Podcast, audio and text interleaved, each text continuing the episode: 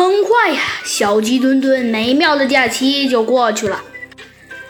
临走前，小鸡墩墩有些恋恋不舍地看了一眼豪华的五星大酒店，小声地对猴子警长嘟囔了一声，说道：“嘿，猴子警长，这次白忙活了一趟。哎，我本来还以为破坏者联盟的那个斑马经理还会再出现呢。哎，小鸡墩墩，你这么说可就不对了。再说。”哪见过哪个？你哪见过哪个侦探或者警察破案，每次都能遇见同一个同一个犯罪嫌疑人？第二点，再说了，上次刚刚机械鼠，呃，确切来说是上次刚刚破坏者联盟被我们打了当头一棒，他们现在肯定……哦，我知道了，所以他们现在肯定在等着时机，什么时候再次出现，对吧？对，小鸡墩墩。所以最近一段时间，我觉得，我觉得破坏者联盟可能并不会出现的那么频繁了。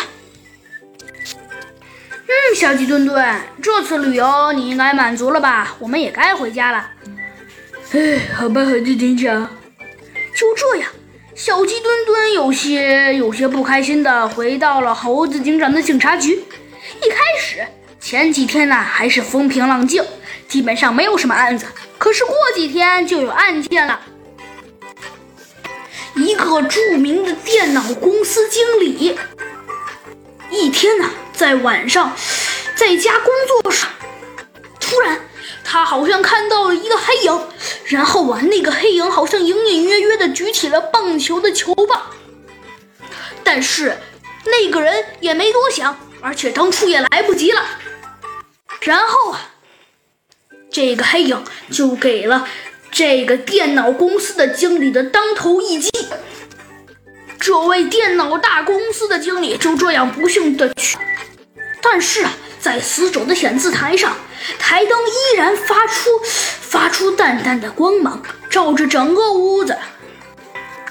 这个电脑公司大经理的房子对面，台灯的背后，窗帘。紧紧的挂，这还得多亏了对面的张先生。要不是张先生啊及时打电话，要不然现在大家还对这个案情基本上一无所知呢。